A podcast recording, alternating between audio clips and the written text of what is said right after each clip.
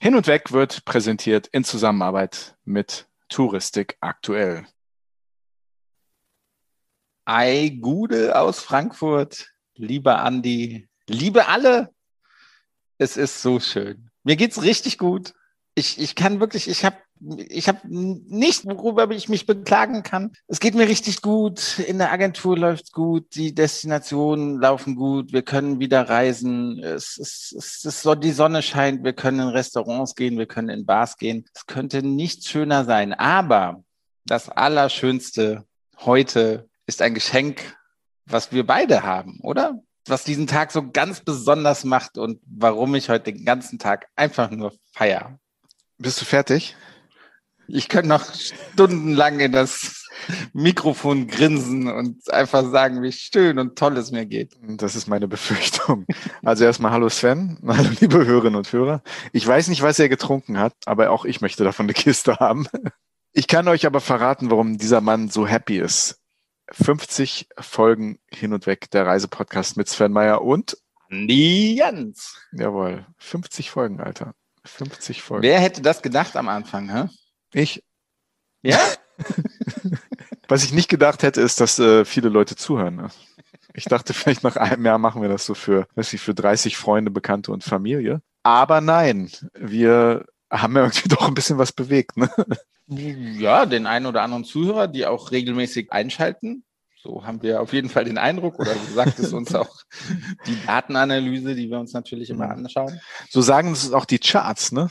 Alter, so du, musst, auch die Charts. du musst dir das mal überlegen. Wir waren im Frühjahr auf Platz eins der Podcast-Charts. Also ich habe mir neulich nochmal die, die Charts so ein bisschen genauer angeguckt. Also wir waren sehr häufig mal unter den Top 5 also der, der, ne, und da reden wir ja nicht nur, dass, dass wir hier mit, mit über Reisepodcast, sondern ne, Eck, äh, Eckhard von Hirschhausen war hinter äh, uns. Ist, ist, ist mit dabei, ne? Mhm. Der lag hinter uns. Hinter genau, uns. genau. Das sind die großen Comedy-Leute, die, die äh, aus Funk und Fernsehen bekannt sind, liegen dann plötzlich hinter einem. Nicht immer, aber manchmal. Nein, nein, nicht immer, aber ähm, wir, mhm. wir sind schon so, ne, Top 50 sehr regelmäßig oder mhm. eigentlich da nicht mehr wegzudenken, sagen wir es mhm. mal so. Sagen wir mal so, ganz genau. Den Teil hätte ich mir auch nicht gedacht. Und auf diesem Weg noch einmal, das haben wir schon öfters getan, aber man kann es eigentlich gar nicht oft genug tun. Liebe Hörerinnen und Hörer, vielen Dank fürs Zuhören. Vielen Dank, dass ihr uns die Treue gehalten habt. Wir haben wirklich einige sehr treue Hörer und Hörerinnen, die uns regelmäßig schreiben, die uns regelmäßig Feedback geben und ja, da sehr unterstützend sind. Und das ist jetzt nicht der Herr gesagt, das ist gut, das tut uns gut, weil ne, wir auch Feedback bekommen, was uns mal ein bisschen in eine andere Richtung stößt. Ne? Und anders geht's ja nicht. Ne? Wir sind ja nicht perfekt, zumindest du nicht, Sven. Ja, aber das habe ich, von, hab ich nie behauptet und von Anfang an auch immer gesagt. nicht, und das ist bis heute, ne? Willst es nicht wahrhaben. Aber ist einfach so. Aber lass uns kurz melancholisch werden und in die Vergangenheit blicken, oder? Die schönsten Augenblicke für dich bei Hin und Weg. Jetzt eigentlich so eine Montage einspielen, ne? so, eine, so, eine, so ein Rückblick. Mit, Leichte Musik. Mit inspirierender Musik, wo ja, nochmal genau, die Highlights genau. irgendwie. Ja, ja. Das, war, das war mir aber zu viel Arbeit. Deswegen hier nochmal die Highlights. Was waren denn deine Highlights jetzt aus 50 Folgen? Du beantwortest eine Frage mit deiner Gegenfrage. So bin ich. Ich bin ein Profi-Podcaster. Deine Highlights, Sven. Tatsächlich, was, was mir besonders in Erinnerung geblieben ist, ist die erste Folge mit Rainer. Einfach, weil ne, wir wussten nicht, wie es funktioniert, wir wussten nicht, was, was am Ende dabei rauskommt. Wir waren, oder ich war schon ein bisschen nervös, kann man ja schon sagen. Ne? Man, man wusste auch nicht, wie viel Vorbereitung braucht man dafür, wie viel Nachbereitung braucht man dafür. Klappt das alles so? Ja, ich, ich kann es ja sagen, Rainer saß auf der Terrasse, hat, hat ein Bierchen aufgemacht und wir haben uns halt locker unterhalten das war schon toll, ne? Auch, auch wenn ich es neulich noch mal kurz angehört habe, so von der Qualität des Sounds war es jetzt nicht das Beste, äh, was, was wir abgeliefert haben in den letzten 50 Folgen. Aber das war schon so, so ein Highlight und da war man wirklich noch, ich, ich weiß noch einen Tag danach, dass man jede Stunde irgendwie äh, geguckt hat, wie viele Hörer hat man jetzt und, und gibt es Kommentare und, und was sagen hm. Freunde, Bekannte und so. Ja. Das, das war schon das war schon eins, eins der Highlights. Die Folge kam ja auch sehr gut an. Also unsere ersten beiden Folgen, unser Urschrei und, mhm. und diese Folge mit Rainer Stoll, Gründer von For Family Reisen und Travel to Nature Birding Tours, der ein Pionier in Sachen nachhaltiges Reisen war und immer noch ist, ist ja bis heute eine unserer erfolgreichsten Folgen geblieben, die immer noch wirklich regelmäßig in großen Zahlen gehört wird. Also ich glaube, Leute, die sich für Nachhaltigkeit und Tourismus interessieren und da podcastmäßig nach was suchen, landen oft bei dieser Folge aus gutem Grund. Ne? Aber schon eine coole Folge. Wie gesagt, der saß auf der Terrasse da. Im Hintergrund wurde, glaube ich, gegrillt. Ja, genau, genau, genau.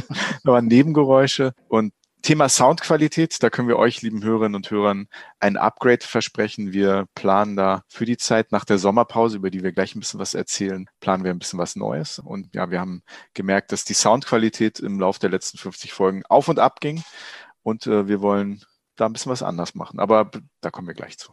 Sven, andere Highlights. Ja, ich stelle jetzt die Gegenfrage. Was war für dich denn ein Highlight?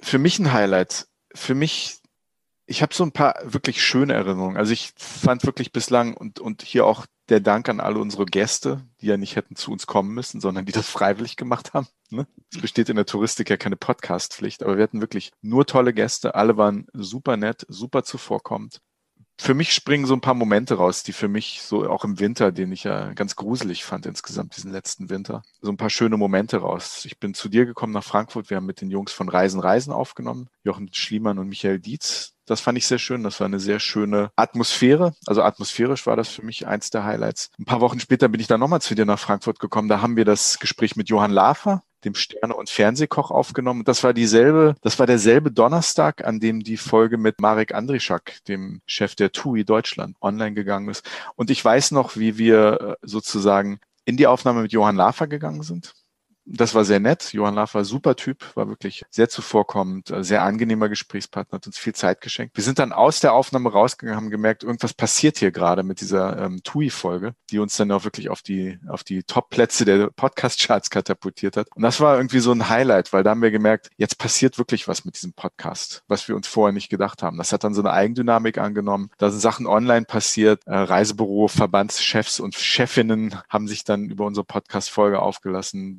ähm, Hörerzahlen gingen dann wirklich in, in Bereiche, die wir bis dahin nicht gesehen hatten. Das war alles sehr aufregend. Das war schon für mich auch ein Highlight in diesem sonst etwas düsteren Winter.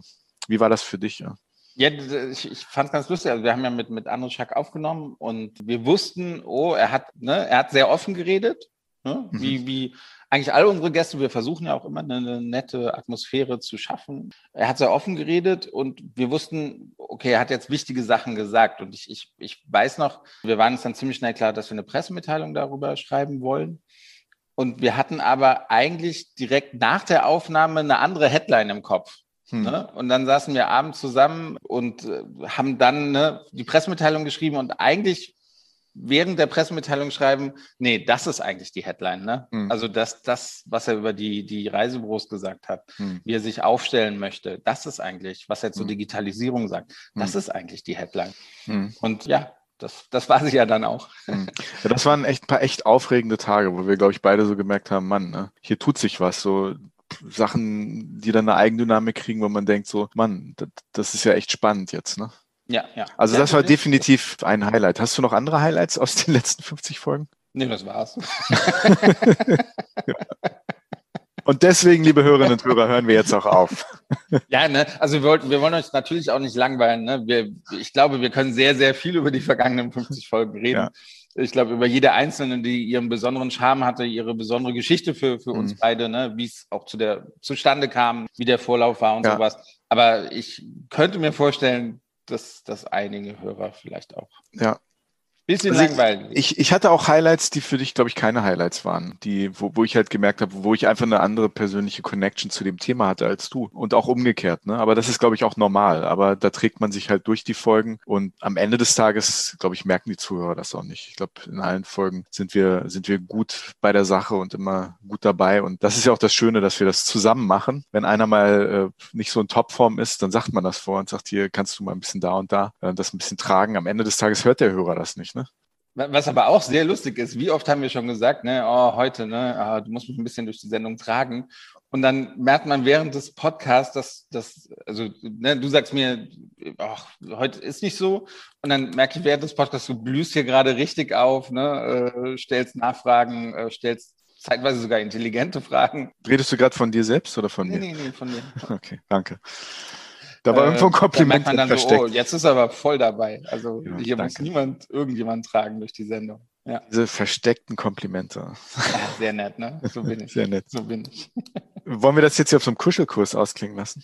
Wir sollten vielleicht unsere Hörerinnen und Hörer so langsam auf unsere Sommerpause vorbereiten, oder? Ja, wir haben das ja letzte Woche schon mal anklingen lassen. Wir gehen in eine Sommerpause. Wir haben jetzt äh, fast zwölf Monate lang jede Woche eine neue Folge produziert. Und das sind ja keine kurzen Podcasts, sondern immer eine Stunde oder manchmal auch anderthalb Stunden. Das machen nicht viele Podcasts, jede Woche äh, zu produzieren mit Gästen. Und ähm, wir wollen uns einfach eine vierwöchige Auszeit nehmen ein bisschen frische Luft atmen. Wir haben ja noch andere berufliche Verpflichtungen. Ne? Sven hat ja noch ein, ein paar ja. Firmen ähm, und ich mache auch noch ein paar andere Sachen. Und von daher sind wir zwar nicht ganz weg, aber wir nehmen eine kleine Pause vom regulären Podcast-Geschehen von hin und weg.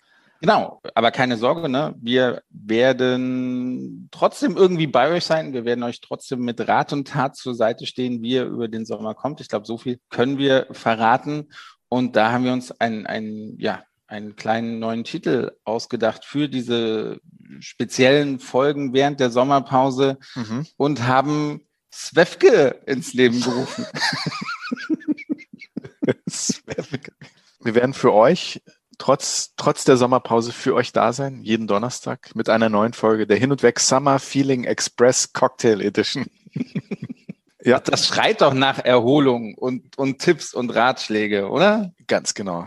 Ja. Fünf Wochen lang werden wir euch einmal die Woche mit einer kurzen Summer Feeling Express Cocktail Edition von hin und weg mit Rat und Tat zur Seite stehen zum Thema Reisen, zum Thema Urlaub, äh, dazu, wie man seine Zeit im Sommer verbringen kann und vielleicht auch sollte. Und wie ihr es von uns gewohnt seid, natürlich mit einem Experten, der sich auskennt und nicht nur mit uns. Oder auch einer Expertin, Sven. Ich gebe dir vollkommen recht. Das müssen wir noch ein bisschen üben. In Staffel 2. Ja. Ne? Auf jeden Fall. Ja, und wir freuen uns, ähm, dass wir das machen. Das macht auch uns Spaß. Wir sind dabei, das gerade vorzubereiten. Da gibt es noch ein paar Überraschungen, musikalisch und so weiter und so fort. Also wir machen alles ein bisschen anders in unserer Svefke Summer Feeling Express Cocktail Edition von hin und weg. Der Reisepodcast mit Sven Meyer und Andy Jans. So sieht's aus. Jawohl.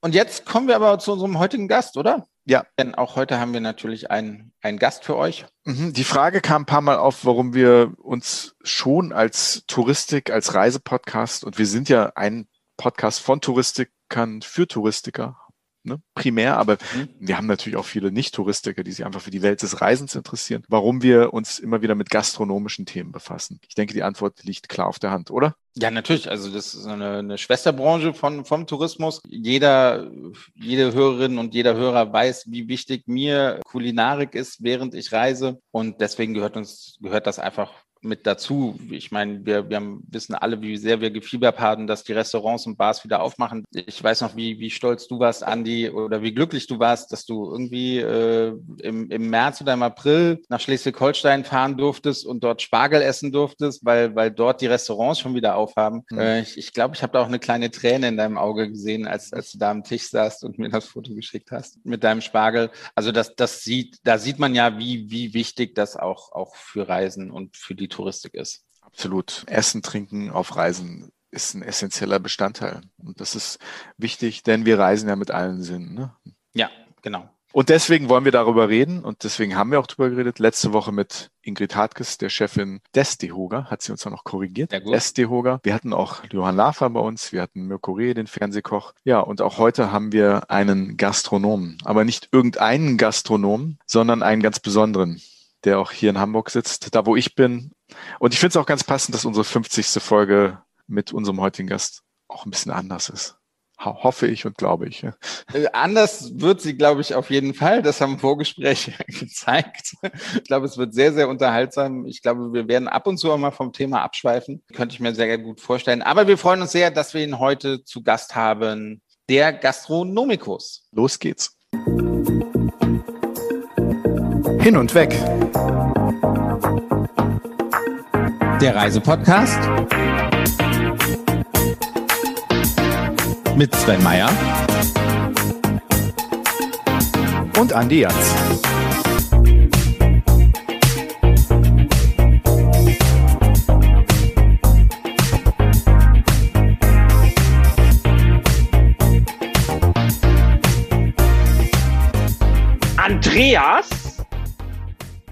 Du sollst mit den Händen über der Decke schlafen. Ich finde, das ist ein ganz fantastischer Einstieg in den Podcast. Hallo, lieber Oliver, wie geht es dir? ja, mir geht's gut. Wie geht es euch? Herzlich willkommen. Das ist das erste Mal, dass der Gast uns willkommen heißt. Das stimmt. Ich begrüße euch ganz herzlich hier bei eurem wunderschönen Podcast und ich darf euch, die ihr ja mit der Reisebranche durchaus vertraut seid, einmal sagen, dass wir in Hamburg natürlich immer gutes Wetter haben, es sei denn, es ist Monsunzeit. Da sieht es manchmal schlechter aus, da kann es auch hin und wieder mal regnen. Ne? Aber derzeit genießen wir hier tropische Temperaturen bei ja, leichter Bewölkung. Also alle auf nach Hamburg? Und dann in welchem Biergarten? Wo trifft man dich? Äh, Kiez. Kiez, okay. Aber dann kein Pauli-Fan. Was soll das denn? Nee. Nee. Nein, Nein, also ich mag ja St. Pauli. Es ist ja nicht so, dass ich, äh, dass Hamburg nicht groß genug ist für zwei Zweitligisten. Aber ähm, es ist tatsächlich auch ein wenig in der DNS verankert. Ne? Das ist einprogrammiert, ob man zum Pauli oder zum HSV-Fan wird. Ich weiß nicht, ob auch die Temperatur das beeinflusst wie bei Schildkröten, ob sie Männlein oder Weiblein werden. Hier ist es St. Pauli oder HSV, aber selten beides, weil beides geht nicht. Ja, beides geht, wie, geht, geht, nicht. Nee, nee. Ich auch noch nie gehört. Nee, das nee. gibt's auch nicht. Aber nee. man kann tolerant sein. Also man kann den einen akzeptieren, auch wenn man vom anderen Fan ist. Aber auch wenn beide in der zweiten Liga spielen, ich meine, man hat vielleicht mal als HSV, ich weiß nicht, wie viele Jahrzehnte es her ist, als sie vielleicht international gespielt haben, dass man froh war, dass, dass man irgendwie einen, einen in dem UEFA Cup hat oder da war bestimmt noch UEFA Cup Ach, kommen, oder?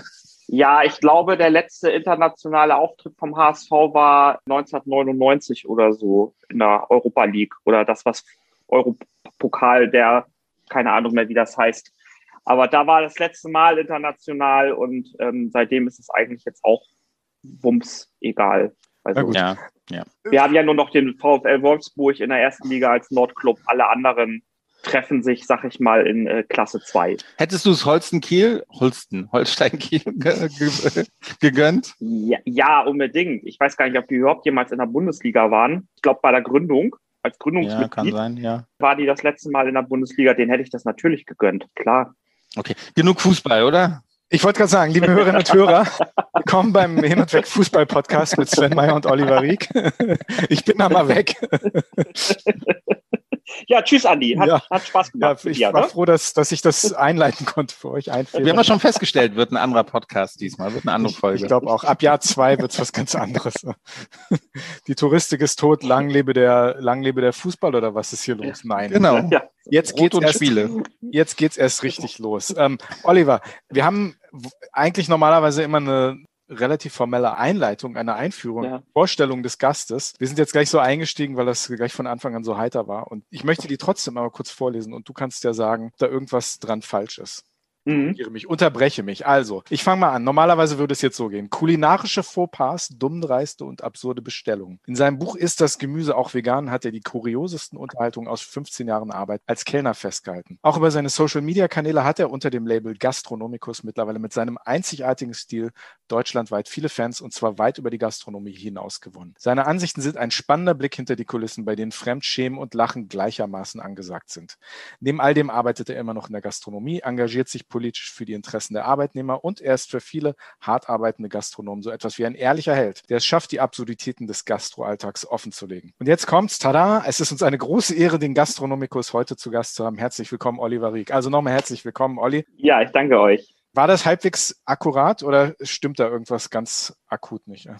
Nee, das war schon so die Creme Brûlée unter den Einleitungen. Mhm. Äh, auch wenn man so ein Lobgehudel von sich selber oder über sich selber ja nicht so immer so gerne hört, aber äh, ich glaube, so passt das einigermaßen ganz es, zusammen, ja. Es gibt ja noch ein zweites Buch, ne? Ja, es gibt ein zweites Buch, ist die Avocado Regional. Eine meiner Lieblingsfragen. Ja. ja, ja, genau. Also das sind ja zwei Fragen. Also die Buchtitel sind äh, jeweils Ge Fragen von Gästen, die mal, die mal irgendwelche Gäste mal gestellt haben, irgendwann. Und in dem zweiten Teil wird es auch ein bisschen härter. Also äh, beim ersten Teil war noch sowas wie Vulgärsprache, wurde rausgeschnitten und beim zweiten Teil habe ich mir gedacht, leckt mich am Arsch, das bleibt jetzt drinne. Weil so wie wir, so wie ich schreibe, so denke ich auch und so denken wir ja alle. Das schreiben, schneiden wir aber raus, ne? Das leckt mich am Arsch. was, was war denn zuerst da? Äh, die Kunstfigur Gastronomicus oder, oder die Bücher? Oder kam das zeitgleich? Nee, die Figur wenn man so will. Ich habe ja angefangen, in, den in Gastrogruppen zu schreiben. Damals gab es irgendwie eine Gastrogruppe, wo Leute so ihre Erlebnisse reingeschrieben haben und das tate ich dann auch und habe dann gemerkt, dass es äh, tatsächlich relativ gut ankommt und gar nicht wenig geteilt wird. Und nach einer gewissen Zeit, nachdem ich dann, glaube ich, aus der Gruppe rausgeschmissen wurde. Darf man fragen, warum? ja, das gab so ein paar, ich glaube, ich weiß nicht, also ich glaube, da gab es immer mal Texte, die haben den Leuten nicht gefallen. Dann wurde ich kritisiert, dann habe ich die Leute beleidigt und dann bin ich rausgeschmissen okay. worden. So, also der klassische Facebook-Dialog. äh, wer mit Kritik nicht umgehen kann, beleidigt und äh, wird dann rausgeschmissen. Also so ungefähr. Nein, also ich weiß nicht mehr so ganz genau. Ich glaube, da gab es Differenzen und dann habe ich mir irgendwann gedacht, ich kann jetzt meine eigene Seite aufmachen, da kann ich nämlich schreiben, was ich will. Da kommt nur Papa Facebook und meckert rum. Ansonsten äh, interessiert das keine Sau. Und das ging dann seinen Gang und läuft ganz gut. Und aus dieser Masse der Geschichten, die ich irgendwann gesammelt habe, äh, entstand dann das Buch.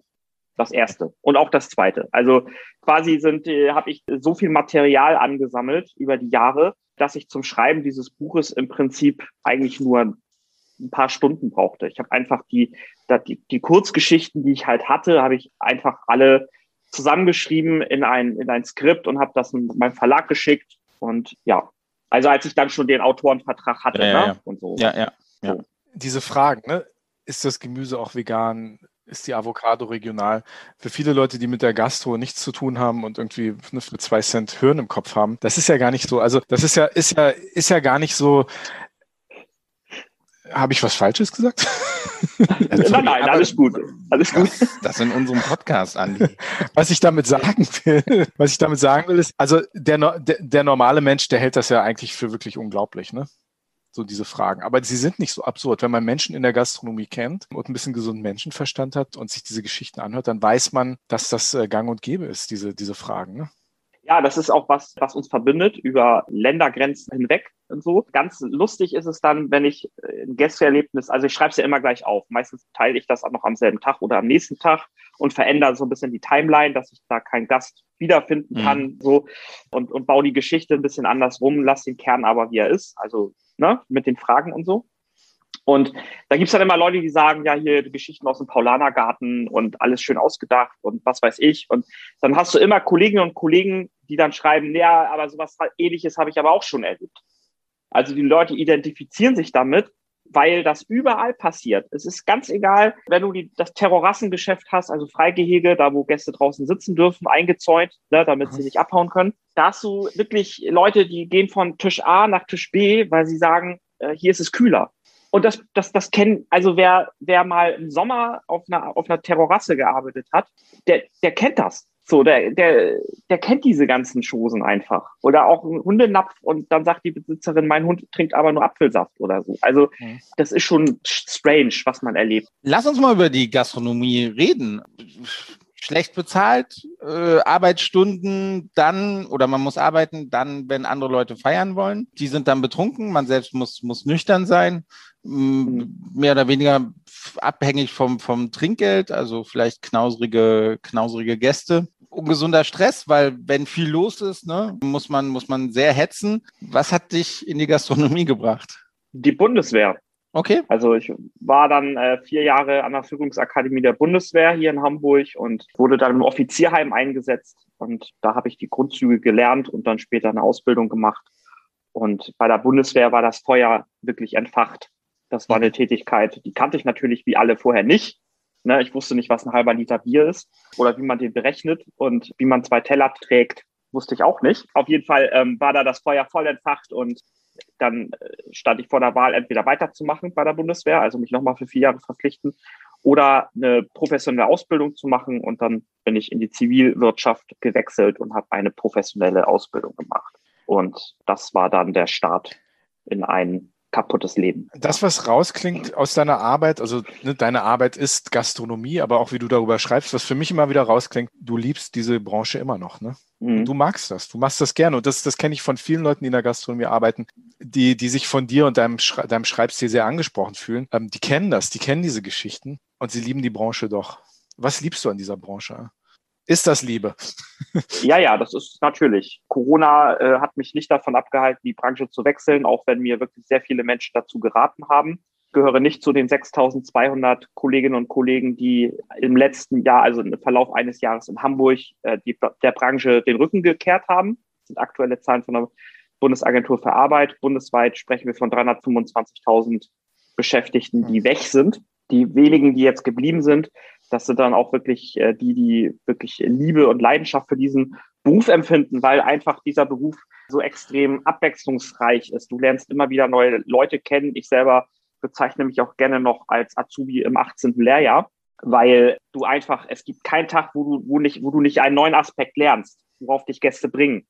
Oder Fehler, die du machst, die sind nie jemandem aufgefallen, aber dann spricht dich jemand drauf an und sagt, irgendwie ist das scheiße oder so. Und du denkst darüber nach und man, man lernt eine unglaubliche Kenntnis über Produkte, über Speisen und Getränke, was einem tatsächlich auch im Privatleben weiterbringt. Ich bin zwar kein Koch, aber verstehe durch den Beruf wenigstens rudimentär von, von, von den, wie man mit Produkten umgeht, sag ich mal. Und das ist einfach unheimlich geil, wenn du eine, voll, eine volle Station hast und die sind alle happy.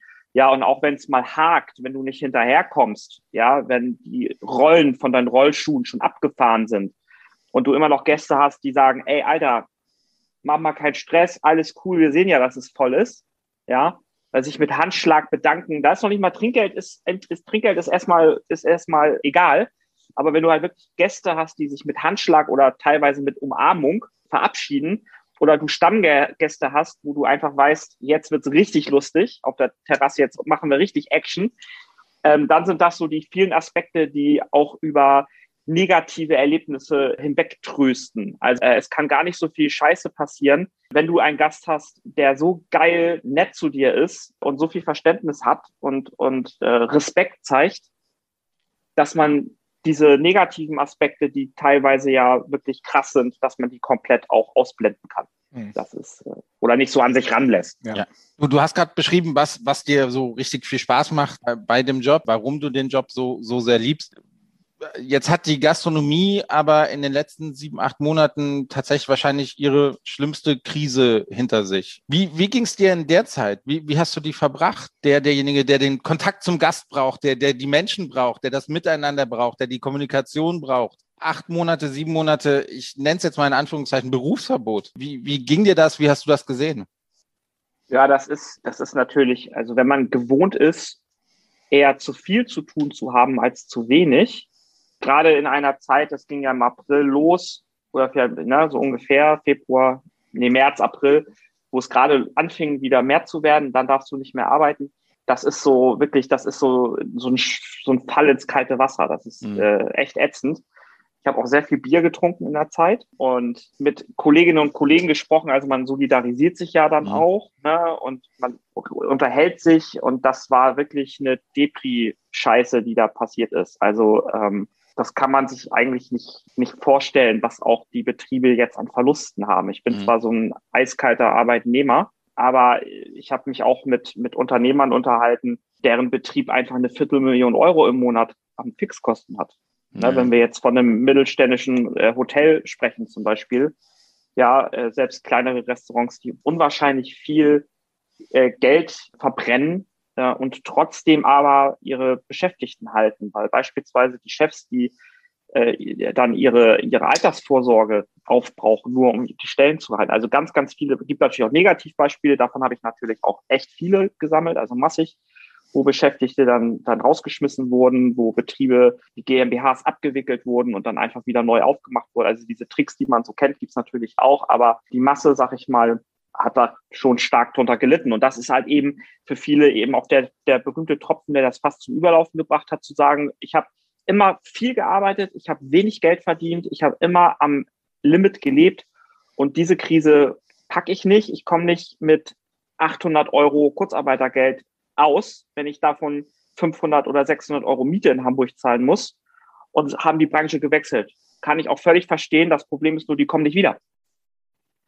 Die kommen nicht wieder, die sind weg für immer die Berechnung des Kurzarbeitergelds war ja ganz besonders in der Gastro schwierig, weil, weil natürlich da das sozusagen das Grundgehalt mit ein, ne, das, das auf Basis des Grundgehalts wird gerechnet, aber die Trinkgelder werden natürlich nicht mit eingerechnet. Die fallen einfach weg, ganz, ganz äh, unzeremoniell. Ne? Und das ist natürlich dann ganz schwierig, ja.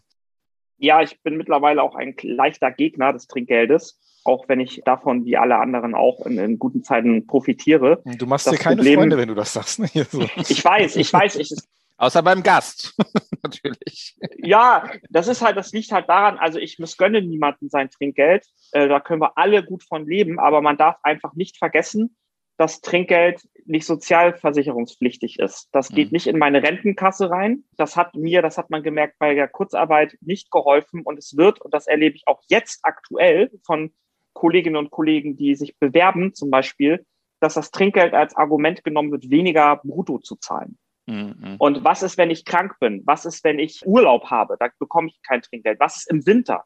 Ich mhm. kann ja auch nicht zu meinem Vermieter gehen und sagen, ey, Vermieter, im Winter kriegst du 200 Euro weniger Miete, weil ich mache 200 Euro weniger Trinkgeld. Mhm. Also Trinkgeld ist eine gute Sache. Äh, ich, bin ich auch grundsätzlich eigentlich dafür, wenn es nicht als Argument genommen wird, weniger zu zahlen, weil der Gast, also du Sven und du Andi, ihr seid nicht verpflichtet oder dafür da, die, äh, ich sag mal, die Zahlungsunwilligkeit von Betrieben zu subventionieren. Gut, finde ich gut. Also ich, ich hatte sowieso noch eine Frage zum Thema Trinkgeld, aber können wir eigentlich gleich beim Thema Trinkgeld bleiben. Generell ist, sind wir Deutschen ja nicht für bekannt, ne, so gute Trinkgelder zu geben. Ne? Also das ist ja, ist ja eine Sache, die in Deutschland sowieso immer schwierig, immer problematisch. Viele Leute tun sich da sowieso mit schwer. Was meinst du? Woran liegt das? Du, du arbeitest in Hamburg, Hamburg in Anführungsstrichen Weltstadt. Wir haben viele Touristen hier. ähm, Sowohl als auch Weltstadt und wir haben viele Touristen, Sven. Ihr kennt ja die Zahlen. Ne? Sven, Sven, hat sich nach vorne gebeugt und gehustet. Obwohl er hier mit zwei Hamburgern sitzt, die ihre Stadt lieben. Ich traue mich was. Du traust dich was. Aber jetzt, und dann auch noch aus Düsseldorf. Ja. Unglaublich. Schönste Aber mal, Stadt in Deutschland. Lass uns diesen Faden noch nicht ganz fallen lassen. Was, was ist das mit Trinkgeld in Deutschland? Warum tun wir es damit so schwer? viele, viele Nationalitäten tun das ja nicht. Jetzt mal unabhängig von dieser, dieser, dieser, dieser sozioökonomischen Thematik, die du gerade erläutert hast. Mhm. Also ich denke, dass das hat aber schon kulturelle Aspekte. Also in mhm. Amerika weiß man einfach, da verdienst du gar nichts als, als Grundgehalt. Äh, dann bist du aber auch verpflichtet, Trinkgeld zu zahlen. Ne? Also da besteht ja die Pflicht, Trinkgeld zu bezahlen. Darf man nicht mit dem Bedienungsgeld verwechseln, was auf Rechnung ja manchmal ausgeführt wird. Das ist ein anderer Schnack der, es ist Bestandteil der, der Mixkalkulation, sage ich mal. Aber das Trinkgeld an sich ist ja eine freiwillige Leistung, zumindest in Deutschland ist das eine freiwillige Leistung. Und also ich, ich sehe das eigentlich äh, nicht so richtig, dass es ein großes Problem hier ist, wenn du deinen Job anständig machst, wenn die Parameter stimmen, dass, also das Essen zum Beispiel, die Geschwindigkeit des Service, äh, die Anpassungsfähigkeit des Service, dann kannst du wirklich gutes Trinkgeld machen. Also im Sommer zum Beispiel jetzt hier bei uns bei 25 Grad in Hamburg, die wir ja öfters mal haben, äh, da machst du auf der Terrasse, kannst du locker, je nachdem wie groß sie ist, 60, 70, 80 Euro am Tag machen. Ne? So, und in den Luxushotels passiert es teilweise auch, dass du da mal, wenn du etwas wohlhabendere Gäste hast, auch deutlich mehr bekommst. Äh, es ist halt, wie gesagt, wo der Deutsche, wo, wo, das, also wo das Problem vielleicht, äh, in Anführungsstrichen ist, der Deutsche ist, glaube ich, sehr genau. Also es wird viel gefragt in den Karten, zum Beispiel, wo kommt was her, das Fleisch her, was ist da drinne und, und so weiter und so fort. Viele sind empfindlich, was Preiskalkulation angeht. Da wird dann schon mal gesagt, oh Gott, das Schnitzel kostet jetzt hier 28 Euro, das Wiener Schnitzel, das ist schon echt teuer und so. Also die sind schon genau und Deutsche achten sehr genau darauf, wie lange das mit dem Essen dauert. Also ähm, so gefühlt darf ein Essen nicht länger dauern als, weiß ich nicht, vielleicht 25 Minuten. Ja, ja. So, dann werden die Leute schon langsam unruhig. Und wenn du das dich darauf aber eingestellt hast, ich bin ja auch selber Allmann, ne, kann damit ganz gut leben, dann kannst du, kannst du einen ganz guten Service machen, wenn du das berücksichtigst und dann ist dementsprechend das Trinkgeld hoch. Das kannst du bei Amerikanern aber übrigens auch gut machen. Die kannst du auch gut manipulieren. Die legen extrem großen Wert auf sehr guten Service Und wenn du weißt, du hast einen Amerikaner und du legst da richtig eine Schippe drauf und machst und du zeigst und so, dann latzen die richtig Trinkgeld ab. Das ist schon im Gegensatz eben zu anderen Ländern. Dänemark zum Beispiel, Holland, Frankreich, Italien, die kennen sowas nicht. Da, sind die, da kriegst du kein Trinkgeld. Wobei ich auch der Meinung bin, man sollte sich schon ein wenig an die kulturellen Geflogenheiten des Landes äh, anpassen, in welches man reist. Also ja, ja. In Amerika gebe ich ja auch mehr Trinkgeld als in Asien oder in Japan, wo ich keins gebe. Also ist ja, also ja, ist ja halt unmöglich. Ich war ja auch mal ähm, in der Gastro-Szene aktiv als, als Student. Na klar. Aktiv oder passiv? nee, ich, äh, tatsächlich in, in meine Zeit in Australien habe ich damals am Ayers Rock Resort in einem Restaurant gearbeitet. Und da war ein Ami und der hat Lamm bestellt und er fragte mich, oder nein, er hat dann einen Wein bestellt, wo ich einfach immer dachte, ich dachte mal, zu Lamm passt immer Merlot kannte ich irgendwie, wusste ich irgendwie. Und dann hat er eine Flasche Wein bestellt, ich glaube, ein Weißwein war es. Und dann habe ich ihm gesagt, hm, sind Sie sicher, dass Sie den Wein wollen? Ich würde ihm zum Lamm, würde ich ihm eigentlich den, den Merlot bestellen oder empfehlen. Und dann hat er mir tatsächlich zum Abschluss, und sonst hatten wir eigentlich gar nicht so viel mehr Kontakt, ne? war ein normaler Service sonst, es war nur diese Weinempfehlung, 150 australische Dollar damals Trinkgeld gegeben. Das daran kann ich mich noch, noch erinnern. Andi, was war dein höchstes Trinkgeld? Mein höchstes Trinkgeld. Das waren keine 150 Dollar. Dass ich einem ein Merlot empfohlen habe. Ich fand, ich fand das auch sehr einfach verdientes Geld. Ach, Aber das sind natürlich die, die 150, als war man glücklich. Das ist der 150-Dollar-Schein, den du in, deiner, in deinem Büro eingerahmt hast. Ne? Ja. Sehr schön. Durch Wissen verdientes Geld zum ersten Mal. Das lassen wir jetzt mal so stehen. Sven, Sven fragt auch, ob die Avocados regional sind. Aber wir waren auf so einem guten Weg, dass das ein, ein, ein, eine seriöse... Und zu Avocado, eine, zu Avocado gerne auch ein Merlot, weil das der einzige Rotwein, das den Sven kennt. Ne? Oder auch immer gerne ein Chardonnay. Chardonnay, ja, ja, genau. Ja, oh ja, herrlich, ja, genau. Jetzt gibt's gibt's den, gibt's den Chardonnay auch in Rot? Ja, ja, genau. Aber wir waren auf so einem guten Weg, dass das ein seriöser Podcast heute wird. Ist es. Und wir sind schon wieder wieder falsch. Zu warm heute dafür. Ja. Sven, nächste Frage muss von dir kommen. Du bist ja schon so jetzt so eine kleine Berühmtheit. Erkennen dich Leute öfter mal? Auch, auch, also sagen, hey, du bist doch Gastronomikus oder du bist doch derjenige, der das Buch geschrieben hat. Hm, passiert. Ja, ja. Wie ist das für dich? Es ist doch auch irgendwie was Besonderes. Ja, klar ist das. Ja, das ist total. Also ich habe Situationen gehabt, wo ich dann irgendwie so über den Kiez gelaufen bin, zum Beispiel durch eine Nebenstraße und mir rief einer aus dem Fenster raus. Ey! Bist du Gastronomiekurs oder was? So, und er hatte halt auch so eine kleine Kneipe oder ein da haben wir uns unterhalten und so. Also solche Situationen. Meistens ist es aber so, die Leute sind sich da nicht sicher und fragen und sagen, mal, irgendwo kenne ich dich her. Und dann ist meine Standardantwort schon immer wahrscheinlich aus dem Internet. Und dann sagen sie, ja, ja, ja, genau, genau. Also das passiert, das passiert schon. Also in Hamburg auf jeden Fall, weil ich bin ja Hamburg. Wie reagieren denn gastronomische Arbeitnehmer auf oder, oder auch Gastropromis auf den Namen Gastronomikus? Bist du so ein bisschen so ein Dorn im Auge? Du bist ja, ja, bist ja schon jemand, der sich vor allem auch für die Interessen der Arbeitnehmer einsetzt. Wir hatten letzte Woche Ingrid Hartges bei uns im, im, im Podcast. Wir haben sie nicht auf dich mhm. angesprochen, aber ne, die, die, ne, der DeHoga, der ist ja ein Interessensverband, der sich auch beziehungsweise vor allem auch für Unternehmer einsetzt. Du bist jemand, der, der sich wirklich ganz stark auch für die, für die Arbeitnehmerinteressen ausspricht. Wie, wie reagieren die denn auf dich? Auch Gastropromis vielleicht? Gibt es da Resonanz? Ja. ja, also ich habe ich hab ja mal eine Zeit lang Arbeitsverträge veröffentlicht, also miese Arbeitsverträge veröffentlicht. Macht man sie auch Freunde mit, ne? Ja, also total viele Freunde. Ich habe ganz viele Freunde. Na, besonders in der Sternegastronomie bin ich, äh, kann ich mich überall bewerben und ich werde sofort genommen. Mhm. Na, da haben die richtig Bock drauf. Und da war es dann tatsächlich so weit, das war dann ein, das war dann ein, ein Unternehmen mit sehr viel Prominenz, sag ich mal. Und die Sterneköche, mit dem habe ich mich dann doch angelegt. Also ich habe mich halt mit der Kette auseinandergesetzt, äh, die diese Verträge schreibt um zu vermitteln mhm. sozusagen mhm. und die darauf hinzuweisen, dass es Beschäftigte gibt, die damit nicht einverstanden sind. Also da reden wir wirklich von, von äh, Arbeitszeit, also Betrug beim Arbeit, bei der Arbeitszeiterfassung, also wirklich nicht irgendwelche du, du, du, das ist jetzt nicht so nett, sondern wir reden hier von hart kriminellen Geschichten. Und die waren gezwungen, ihr Service-System zu ändern. Na, mhm. Weil die halt wussten, ich musste es nicht sagen, aber ich glaube, es war ganz klar, hätten sie darauf nicht reagiert, dann hätte ich das öffentlich gemacht. Und der Koch oder die beiden Köche, die es betraf, die sind halt eben recht bekannt. Und das waren auch nicht die einzigen. Also da gab es schon öfter mal irgendwelche Köche, mit denen ich mich halt hatte, weil die es einfach nicht, ja, Sterne-Gastro ist nochmal ist noch mal ein Tacken schärfer. Und die haben es halt bis heute nicht kapiert. Ja, dass man Leute mit Brandwunden nicht noch arbeiten lässt, zum Beispiel. Mhm. So, oder dass man zu einem, zu einem Angestellten sagt, ähm, stempel dich mal aus und komm dann wieder hoch und arbeite noch mal zwei, drei Stündchen zum Beispiel. Mhm. Gab es auch ein nagelneues Hotel in Hamburg, äh, mit denen hatte ich mich auch.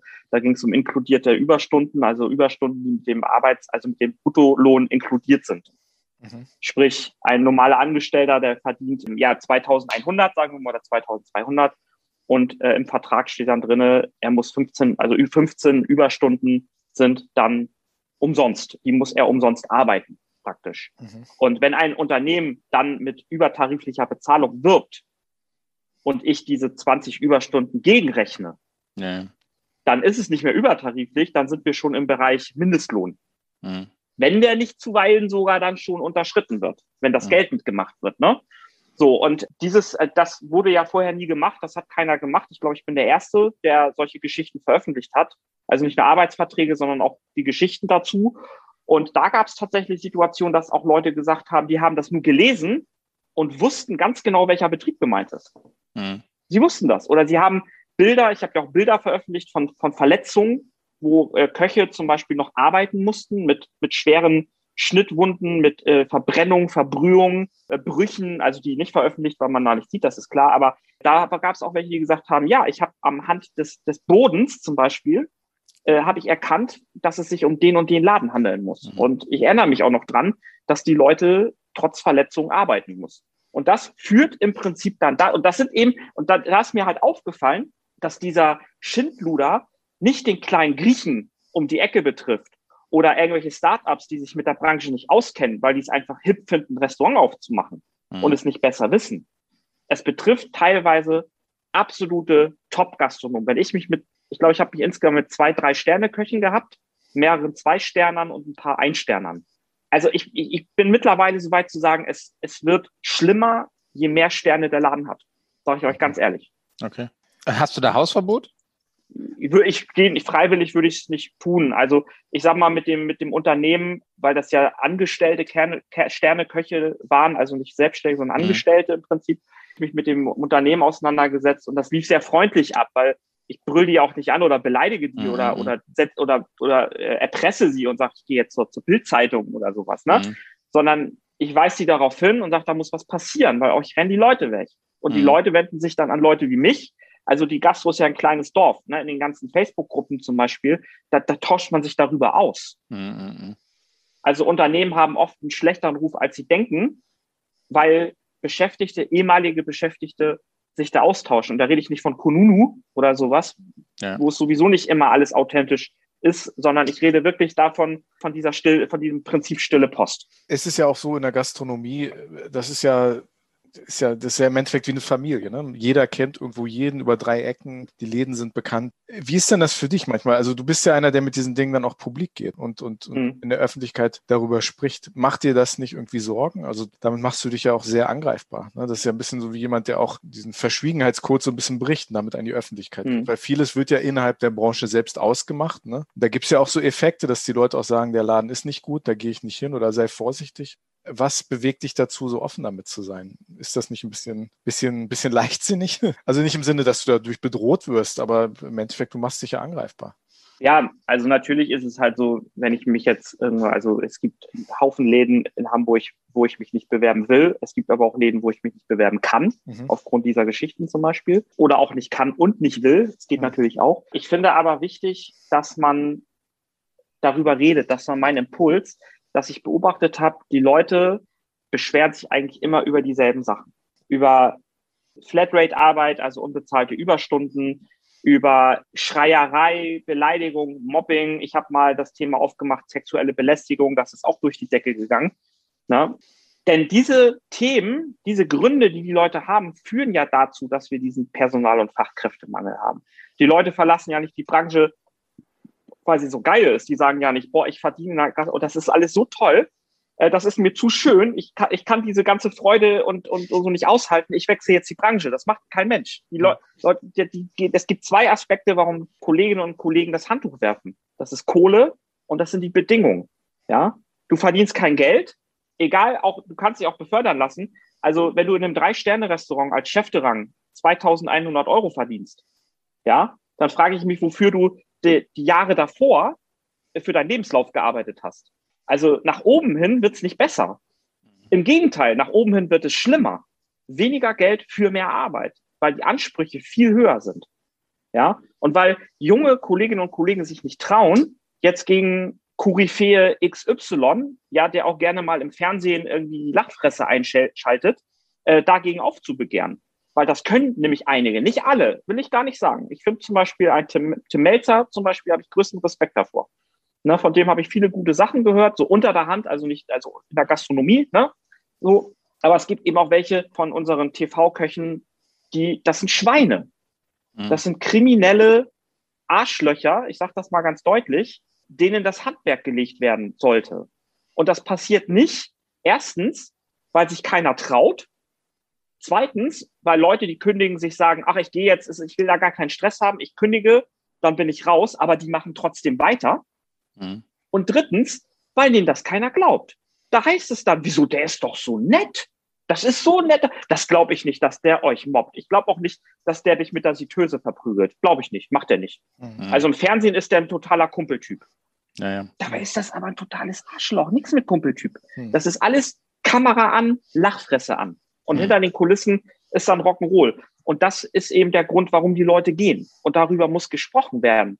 Ja, und das hat auch der DeHoga, wenn wir nochmal auf, das, auf Frau Hartges äh, zu sprechen kommen, das hat auch der DeHoga in den letzten Jahrzehnten oder sagen wir mal in den letzten zehn Jahren, wenn man mal ihre Ära so mit einbeziehen will, äh, äh haben die das einfach, die haben es einfach verkackt, weil sie sich den, diesen Themen nicht gestellt haben. Sie haben Gründe ignoriert, wieso die Beschäftigten verlassen.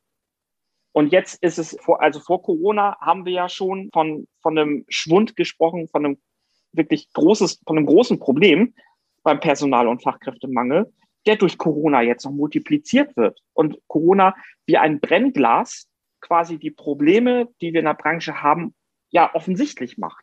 Ganz kurz als Follow-up zu den Zahlen. Wir haben ja mit Frau Hartges gesprochen. Sie hat gesagt, das sind die Zahlen, die auch der DEHOGA veröffentlicht, ist, dass bis Corona die Arbeits, äh, die, die Zahlen der Arbeitnehmer in der Gastronomie und der Hotelleriebranche viel höher waren im Durchschnitt als äh, im Vergleich zu anderen Branchen. Ne? Wie reagierst du darauf?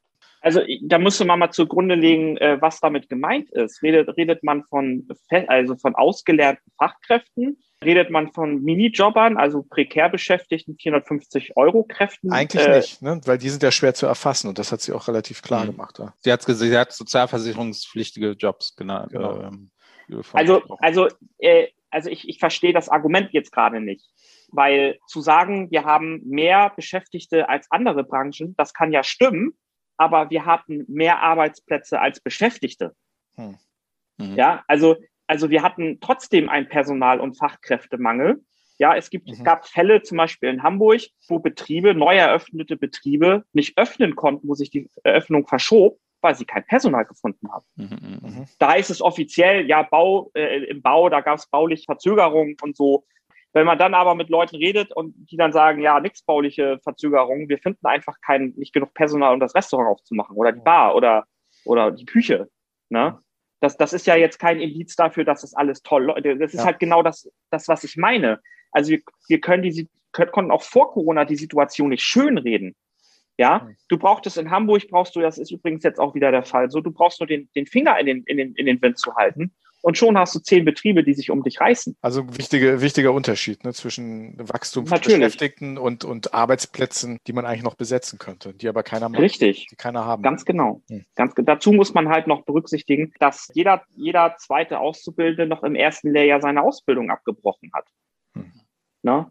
Halbiert. Innerhalb von zehn Jahren haben sich die Zahlen der abgeschlossenen äh, Verträge oder unterzeichneten Verträge haben sich halbiert. Aber da will ich mal einhaken. Was muss man deiner Meinung nach tun, damit genau das nicht passiert? Ist es, ist es einfach jetzt der einfache Weg mehr Geld? Aber das kann es ja irgendwie auch nicht sein. Man, man hört, ich bin ja nicht mehr in der Gastronomie, man hast hört. Ja, hast ja genug verdient, ne? genau. 150 Dollar. Gleich in Höhepunkt meiner Karriere, danach war Schluss. Ne? Besser wird's nicht. Besser wird's nicht. Aber man, man hört dieses Rumgeschreie der Küche, das wäre jetzt auch nicht mehr so. Also das hätte sich ja, das wäre in den Nullerjahren gewesen. Aber, aber jetzt ist das alles viel besser geworden in der Zwischen. Also was gibt es da eine Forderung an die Politik oder, oder an, an, an, an die DEHOGA, dass die, die Rahmenvereinbarungen besser sind? Was, was muss passieren, dass, dass so viele Leute nicht, nicht mehr abbrechen? Ja, genau dasselbe. Kohle und Bedingungen. Also äh, du kannst heute niemanden davon über, überzeugen, für 650 Euro im Monat eine, eine, eine Koch- oder eine Kellnerausbildung, also eine Refa-Ausbildung zu machen, wenn du in anderen Branchen 200, 300 Euro mehr verdienst. Also mit diesen, also deswegen bin ich auch der Meinung, man sollte weg von diesen, also niemand darf unter 1000 Euro verdienen. Also es sollte auch Mindestlohn für die Leute geben, beziehungsweise müssen da die Vergütungen steigen. Denn es ist ja so, dass aufgrund und da widerspricht sich das System, also von dem Frau Hartges da spricht, die brechen die Ausbildung ab, weil sie werden ins kalte Wasser geschmissen. Sie steigen ein, sie müssen teilweise sofort Verantwortung übernehmen. Sie werden in den, im Frühstück zum Beispiel verheizt oder fürs Kartoffelschälen, das, was sie gerade können. Es findet kaum genügend Zeit, findet sich kaum genügend Zeit, die vernünftig auszubilden. Dann kommt, wird sich nicht den, an den Ausbildungsrahmenplan gehalten, an dem wird sich sowieso grundsätzlich nie gehalten. Der wird gerade äh, aktualisiert, verbessert in der Hoffnung, ähm, dass es dann auch, äh, dass sich die Situation verbessert. Aber im Prinzip brechen die Leute die Lehre ab, weil sie einfach mit dem Stress nicht klarkommen. Jetzt kann man wieder sagen, oh ja, die heutige Generation ist zu weich, die können es nicht. Das ist aber kein Argument, weil du musst, die, die Leute kommen von der Schule, junge Menschen. Ja, die haben vielleicht mal äh, gekellnert oder, oder so, aber die musst du langsam an diesen Stress, an den Stresspegel ranführen. So, wenn ich aber in einem, in einer, in einer, in einer, in einer Hotel, in einem Hotelrestaurant zum Beispiel als Küchenchef vor der Situation stehe, dass ich ein Frühstückskoch habe oder mhm. zwei Frühstücksköche habe, dann ballern sie da die, die Azubis rein. Ja, okay. Warum, warum lernt die Branche das nicht? Ich bin jetzt ja auch Arbeitgeber und wenn, wenn ich merke, okay, viele Leute gehen nach einem halben Jahr wieder, ich habe keinen Bock, Bewerbungsgespräche zu führen. Ich habe keinen Bock, wieder neues Personal zu suchen. Das kostet mich auch Zeit und Geld, die ich, die ich anders äh, verwenden könnte. Warum tut sich da die Gastronomie so schwer, aus diesen Fehlern zu, zu lernen? Die gibt es ja nicht erst seit, seit heute oder das ist ja nicht erst seit, seit letzter Woche bekannt, sondern das, das zieht sich ja schon über, ja, ich würde fast sagen, Jahrzehnte. Ja, weil die Gastro das Rückgrat verloren hat. Also mhm. mit dieser, der Kunde ist König, der Geiz ist geil Mentalität, hat es dazu geführt, dass die Gastronomie sich erstmal diesen Preisdruck ergeben hat. Also der Kunde bestimmt, wie viel ein Bier kosten darf. Mhm. Da habe ich schon von, von, von Gastronomen gehört, die sagen, ich kann mein Bier nicht um, ich müsste mein Bier eigentlich um, um 10 Cent, 20 Cent erhöhen. Aber die Leute sagen mir dann eiskalt, sie kommen nicht mehr, weil sie es nicht einsehen, noch, mhm. also für dasselbe Produkt mehr zu bezahlen, obwohl alles andere an Kosten steigt. Ne? So, also da ist, äh, ist der Druck halt eben auch gestiegen, dass man eben im Kampf um die Gäste äh, sich alles Mögliche auch gefallen lässt. Also es gibt viele, die trauen, also Chefs zum Beispiel oder Abteilungsleiter, Stationsleiter, die trauen sich nicht, wenn ein Gast übergriffig wird, den einfach rauszuschmeißen. Mhm. Oder wenn ein Gast einem Azubi gegenüber übergriffig wird, zum Beispiel, dass man hingeht und sagt, ey, wenn du noch mal an meinen Azubi gehst, dann fliegst du raus. Oder am besten, du gehst jetzt sofort. Mhm. Ja, das heißt, sie tun alles für den Gast, was zum Beispiel auch äh, bedeutet, wenn ich um 23 Uhr zumache, und da sitzt aber noch ein Gast mit seinem Merlot, der liebe Sven. Winkt schon mit seinem 120-Dollar-Schein. Ich habe Lamm so. gegessen, dann gibt's Merlot. Ganz ja? einfach. So, und du, du, und du, Sven, du sagst einfach, nö, ich, ich habe jetzt hier noch, ich, ich, ich möchte jetzt noch bleiben, ist gerade so schön. Mhm. Da wird in den allermeisten Fällen wird gesagt, ja, okay, gut. Mhm. Das heißt, da werden Überstunden angebaut, die in der Regel nicht bezahlt werden. Mhm. Auch da entsteht dann eben der Druck, dass die Leute einfach nicht nach Hause kommen, zum mhm. Beispiel. Es ist aber auch so, ich meine, wenn man sich überlegt, diese Sorge bzw. Angst vor den Bewertungsplattformen, die schwingt ja immer mit. Ne? Das ist ja so eine Spur, die ich auch bei meinen Gastronomenfreunden sehe, dass man sich da immer ein bisschen, das ist eine Spur, die ganz leise mitläuft im Kopf. Was passiert, wenn? Ja. Das ist irgendwo immer ein bisschen präsent. Das ist, finden die zwar auch nicht geil, aber es schwingt immer irgendwie mit. Und damit kann man so schnell so viel kaputt machen, wenn man einen vernichtenden Kommentar irgendwo ab, ab, abgibt auf Google oder sonst wo. Das ist ja auch Teil der Gesamtkultur, die sehr schwierig ist. Ne? Also es ist ja nicht nur ein mhm. Gastronomie-Ding. Jeder, jeder Händler muss sich heutzutage damit auseinandersetzen. Ne? Das ist so eine, so eine nicht nur Geiz ist geil Mentalität, sondern im Endeffekt eine, eine Forderungsmentalität. Wenn ich nicht kriege, was ich will, dann habe ich dich irgendwie in der Richtig. Tasche. Ne? Diese Bewertungsportale gehören für mich auch verboten. Ja, weil es ist scheißegal, was du tust, du kriegst sowieso eine schlechte Bewertung. Du kannst den geilsten Service machen, wenn der Gast irgendwie das Gefühl hat, wenn das Dessert nicht schmeckt, zum Beispiel, oder irgendwas stimmt nicht, irgendwas ist passiert oder es wurde irgendwas, ist irgendwas schiefgegangen. Da gibt es Leute, die hatten einen geilen Abend, das weißt du, weil du sie bedient hast. Und dann entscheidet so eine Beschwerde bei TripAdvisor. Mhm. Wo du dir denkst, Alter, okay, da ist was, da ist was schiefgelaufen aber das ist doch jetzt kein Grund für eine Zwei-Sterne-Bewertung. Ja. ja, verbieten ist wahrscheinlich schwer, ne? aber es wäre zumindest gut, wenn, wenn das Ganze nicht anonym wäre, wenn es Richtlinien gäbe, ne? dass man auch irgendwie ein bisschen beweisen muss, dass das wirklich, also man hat ja im Endeffekt die kürzeren Karten. Ne? Wir kriegen ja auch manchmal äh, Hassmail, ne? nicht oft, aber es passiert auch, dass wir mit dem Podcast so Briefe bekommen, wo uns einer eine anmacht, äh, dann ne, maximal stehen Initialen drunter. Da wird dann einfach blödes Zeug behauptet. Ne? Ja, aber damit muss man, denke ich, auch leben können. Also wir haben ja jetzt diese, diese Bewertungsportale, aber ich habe die Erfahrung gemacht, wenn du, wenn du einfach deine eigenen Regeln einhältst, dann machen die Gäste auch mit. Du wirst immer Gäste haben, die sich beschweren, den, auch den leisesten Furz oder weil die Sonne scheint oder weil die Schreibtischlampe Schatten wirft. Da kann ich euch aus der Hotellerie alles Mögliche an Beschwerden, äh, könnte ich euch erzählen. Kann jeder, der in der Gastronomie länger als zwei Tage gearbeitet hat, hat kann euch da Bücher von, von zitieren. Trotzdem ist es wichtig, dass man dass man ein wenig darauf achtet, wo die Bedürfnisse der Beschäftigten sind. Das, und weil das nicht passiert, ja, und Frau Hartges das geflissentlich ignoriert oder sogar der Meinung ist, das wäre mal in den 2000ern so gewesen, da frage ich mich, was macht die Frau den ganzen Tag? Redet sie mit Beschäftigten oder äh, redet sie nur mit Arbeitgebern oder sitzt sie den ganzen Tag im Büro oder oder oder was? Also äh, das ist nicht die, das ist nicht die Lebensrealität vieler Leute. Ja, mhm. die Lebensrealität ist, dass junge Leute in diese Branche einsteigen, relativ schnell merken, oh Kacke, äh, ich muss jetzt 10, 12 Stunden arbeiten, ich darf nichts sagen, weil ich nichts zu sagen habe. Äh, ich, ich muss hier Sachen, ich werde hier schnell, also ich lerne nicht wirklich was. In der Hotellerie werden Azubis ja auch gerne mal so als Feuerwehr benutzt, also überall da eingesetzt, wo es gerade brennt. So, dann sagen die sich, okay, dann kündige ich und wechsle den Betrieb. Da würde jetzt der DeHoga sagen, genau, ein Betriebswechsel ist eben auch in dieser Statistik der Abbrüche. Also das ist inkludiert. Mhm. Wobei das auch kein Argument ist, weil ein, ein, ein Betriebswechsel ist ja im Prinzip der Abbruch der, der Mitarbeit in dem vorherigen Betrieb. Und dann gehst du nämlich in den neuen Betrieb und wenn du da dasselbe feststellst oder was ähnlich Schlimmes feststellst, dann ist es dann der, dann sagst du, habe ich keinen Bock mehr. Habe ich jetzt zweimal gemacht. Ja. Äh, ich, kann, ich kann das nicht. Äh, ich kann kein Geschrei außer geschrien wird immer noch. Es ist ja auch nicht nur Geschreie. Es ist auch manchmal einfach so diese stille Mobbing. Ne, das fängt ja schon damit an, wenn du krank bist oder krank wirst. Das ist, dass, dass dann ganze, das Chefs, das habe ich selber oft genug erlebt, das Team aufstacheln und sagen, na ja, der ist ja gar nicht wirklich krank oder äh, also mit, mit 40 Grad Fieber wäre ich, zu, äh, wär ich nicht nach, äh, nach Hause gefahren oder wäre ich trotzdem zur Arbeit gekommen. Also auch dieser Leistungsdruck ist enorm hoch und dieses Suggerieren, wenn du zu schwach bist für diese Branche, dann verpiss dich einfach. Also es wird keine, keine Rücksicht genommen auf die Bedürfnisse der Leute. Und auch wenn viele dieses, diesen Begriff Life-Work-Balance scheiße finden, wurde der jahrelang komplett unterschätzt. Komplett. Mhm. Die Leute haben keinen Bock. Wenn ich jetzt zwei Tage frei habe und ihr seht ja, die Sonne scheint mir hier voll, voll ne, gegen die Birne. Und jetzt ruft mich gleich mein Chef an und sagt, du, guck mal, das Wetter ist so schön, komm mal arbeiten. Mhm. Ich, nein, ich will auch mal mich ausruhen. Ich muss mich regenerieren. Mhm. Ja, von den 4000 Euro Umsatz, die ich an zwei Tagen äh, äh den Betrieb äh, gebracht habe. Mhm.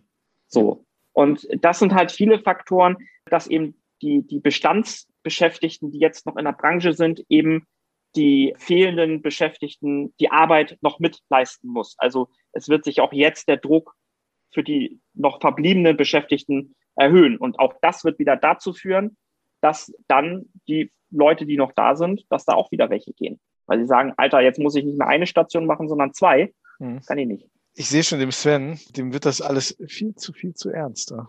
Ja, ich, ich wollte tatsächlich, meine, meine Frage war zum Abschluss, also ich will das Gespräch so nicht enden lassen. Nein, nein, nein. Ich, ich habe aber, ich möchte, ich, ich wollte gerade da noch einen Übergang schaffen, weil das, ich das, auch. Das ist eine Frage.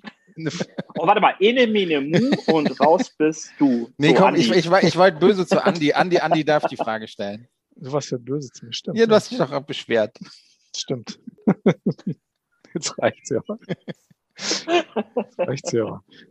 Nee, meine Anschlussfrage zu dem, was du gerade gesagt hast, ging eigentlich so in, in Richtung Dienstleistung. Also wird, wird in Deutschland im Vergleich zu anderen Ländern, jetzt mal das krasse Gegenteil, Amerika, wird in Deutschland Dienstleistung nicht genug geschätzt? Weil es ist ja so in vielen mhm. anderen Branchen, wir haben vor ein paar Monaten mit Wolfgang Kubicki geredet, der von der Organisationskraft anderer Branchen geredet hat. Ne? Automobilbranche kriegt sofort einen Autogipfel hin in jeder Krise, ne? weil halt die Gewerkschaften mhm. sehr stark sind. Dienstleistung sieht ganz anders aus. Nicht nur in der Gastronomie, in der Touristik sieht es ähnlich aus. Ne? Und wir sind ja irgendwie alle mhm. verbrüdert und verschwestert. Ne? Da genau. geht es ja eigentlich um dieselben Themen, ne? Gastfreundschaft und Leuten eine, eine gute Zeit zu bereiten. Ist das wirklich einfach eine mangelnde Wertschätzung? Wie siehst du das? Ja, das ist die krasseste mangelnde Wertschätzung, die es überhaupt auf diesem Planeten gibt. Also die Leute äh, verstehen Dienstleistung nicht als ein Geschäft auf Augenhöhe. Hm. Ja, sie bezahlen Geld für eine Leistung, die ich für sie erbringe. Nicht mhm. mehr und nicht weniger. Nur leider gibt es in Deutschland diese Mentalität, dass die Leute der Meinung sind, wenn sie Geld bezahlen, können sie dafür alles verlangen. Mhm. Also sie haben nicht nur meine Dienstleistung gekauft, sondern mich. Ich bin mhm. für deinen Aufenthalt im Restaurant, bin ich dein Leibeigener Kellnersklave und du musst tun, was ich will. Ach so. Also, ja, ja, Andi, also wenn du mir einen geilen Stundenlohn anbietest, dann bin ich auch für dich die private Kellnersklavin. Also alles okay, gut. ich gehe jetzt raus. Sorry. nee, aber das ist tatsächlich ein Problem. Das hört man auch von, von Leuten aus dem Einzelhandel. Das hört man eben auch aus der Touristik. Also Thema so Reisebegleiter oder, oder so, ne? wo die Leute dann komplett durchdrehen, weil sie der Meinung sind, sie haben jetzt 450 Euro für einen Pauschalurlaub bezahlt und ihnen gehört jetzt ganz Mallorca. Das ist tatsächlich ein echt ein richtig großes Problem. Und das führt ja eben auch dazu, dass die Leute die Branche wechseln, ne? weil sie das einfach, diese Dreistigkeit teilweise einfach auch nicht mehr wirklich ertragen können. Also du musst dir echt ein dickes Fell wachsen lassen, sonst gehst du komplett unter. Wir hatten ja alle irgendwie auch in der Touristik die Hoffnung, dass sich ein bisschen die Geiz ist geil Mentalität, dass sich einiges ändern wird, weil die Leute ein bisschen zu sich kommen. Die ersten Indikatoren sind, dass die Leute sagen, seid doch froh, dass ihr wieder arbeiten dürft und überhaupt Geld verdienen könnt. Ne? Also nicht nur in der Touristik, aber in der Gastronomie auch ähnlich. Ne? Ne, das ist so, so ein bisschen der, der Umkehrschluss. Sven. Andi, ich weiß nicht, welche Brücke du schlagen wolltest. Ich finde, wir sind immer noch beim selben Tenor wie, wie vor fünf Minuten. Mhm. Ich versuche es jetzt mal mit meiner Frage. Wie schön war für dich der erste Tag wieder im Berufsleben? Wahrscheinlich so vor zwei Wochen oder sowas, vielleicht ein bisschen länger her. Wie, wie schön war das für dich? Naja, eigentlich kommt es erst noch. Oh. Eigentlich kommt es erst noch. Okay. Aber. Gibt es andere Regeln in Hamburg? Nee. Ich weiß, nee, aber du musst halt vorsichtig sein. Also die Entscheidung, ob man jetzt öffnet oder nicht, zumindest erstmal den Außenbereich, die muss gut überlegt sein. Weil wir haben ja beim, bei, beim zweiten Lockdown gesehen, du durftest aufmachen und dann hieß es wieder, oh Kacke, jetzt steigen die Inzidenzen, jetzt machen wir wieder zu. Mhm. Das hat mhm. halt dazu geführt, dass den Leuten die äh, Kühlhäuser weggeschimmelt sind. Mhm, okay. Also haben alles weggeschmissen. Und jetzt war es halt so, jetzt wurde halt wirklich ganz vorsichtig abgewogen, wie entwickeln sich die Inzidenzen? Sind die irgendwie sprunghaft mhm. oder äh, sinken die jetzt auch wirklich signifikant? Und dann kannst du die Entscheidung treffen, man macht auf, weil der wirtschaftliche Schaden dann nicht so hoch ist. Du kannst aber auch ein Restaurant nicht einfach aufmachen. Also es ist keine Buchhandlung, wo du einfach aufschließt, sondern du brauchst halt eine Woche, so acht Tage haben wir jetzt äh, gesagt, Vorbereitung. Ähm, Vorbereitung, Kühlhäuser voll machen, Getränke bestellen, putzen, also nochmal alles wieder mhm. in Ordnung bringen und so weiter. Und äh, ich weiß aber, das wird ein geiler Tag. Ich bin echt on fire, also ich brodel innerlich. Ne?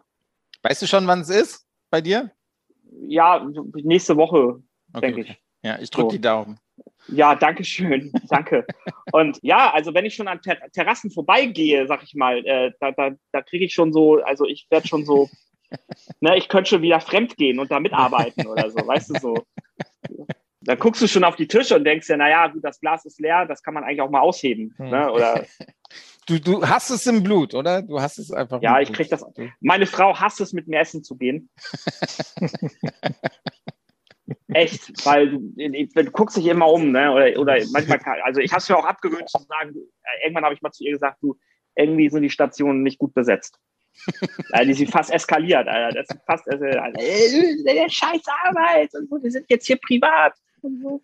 Aber du, du hast nicht gesagt, ich gehe jetzt mal aufs Klo und dann heimlich irgendwie äh, mit abgeräumt oder so. Das machst du nicht. Ne? Nee, nee, nee, das nicht. Aber ich habe zum Beispiel, manchmal ist schon vorgekommen, dass wenn man dann Leute besucht, zum Beispiel in den Betrieben, äh, abends, weil man dann abends noch was trinken gehen will, dass man dann schnell noch das Besteck mit wegpoliert oder, Damit oder die Freunde schneller rauskommen, ne?